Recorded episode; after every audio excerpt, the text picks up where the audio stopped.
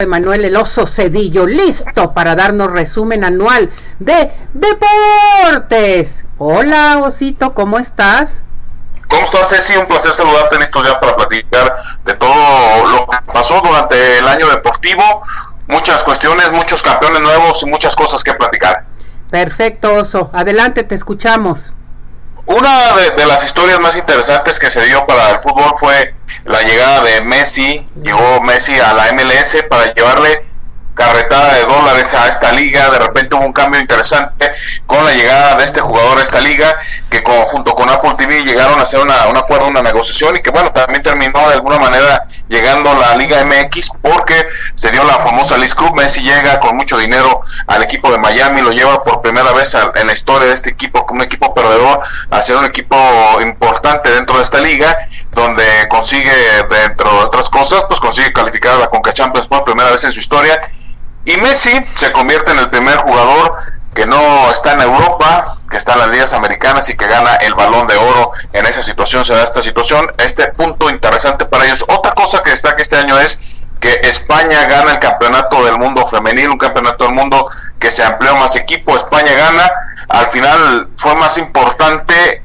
otro detalle más que el campeonato de la selección española, porque recordarán que el presidente de la federación en los festejos le da un beso a Jenny Hermoso, la capitana, y bueno, esto genera una gran polémica que termina corriendo a este directivo en un acto que fue severamente castigado porque abusó del poder para darle un beso a una jugadora.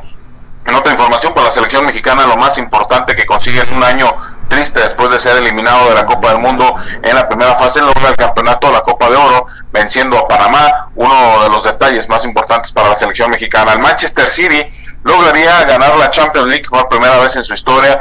Después de muchos intentos, Pep Guardiola llega a otra Champions League. Esto lo hace con el Manchester City. En el béisbol de las grandes ligas, los Rangers de Texas lograron por primera vez en su historia llevarse también este título de la Liga de Béisbol de los Estados Unidos, la MLB. Los Rangers de Texas en historia y lo consiguen por primera vez.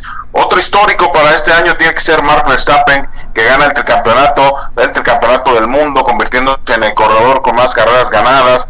Y bueno, Checo Pérez se convierte en subcampeón del mundo, logrando su mejor año. Históricamente para Checo Pérez, un año muy interesante, lleno de retos y siendo el segundo, el segundo en la, en la Fórmula 1.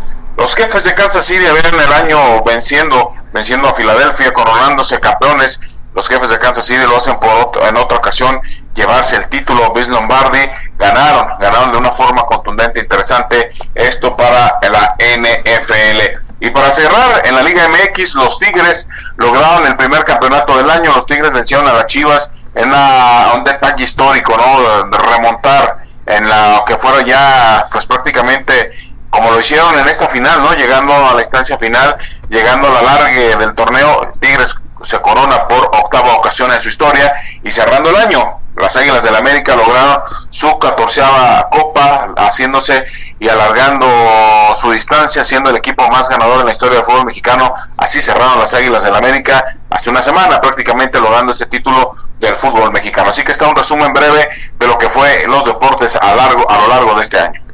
Perfectamente bien tu resumen deportivo, Oso, para que nuestro público, bueno, sepa cómo estuvo este año consecutivo. Oso, eh, dime, ¿ya terminaron entonces eh, los eh, el fútbol, básquetbol, todo, todo lo que hay de deportes todo este año? ¿Cuándo se vuelve a retomar nuevamente o seguimos con deportes? Yo te lo pregunto porque no lo sé.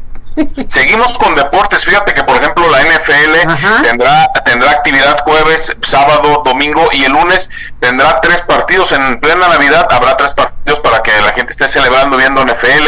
La Liga de Inglaterra también tendrá actividad dentro de los festejos de Navidad y sigue la liga, al igual que la NFL no para. El caso de la NBA también tiene actividad.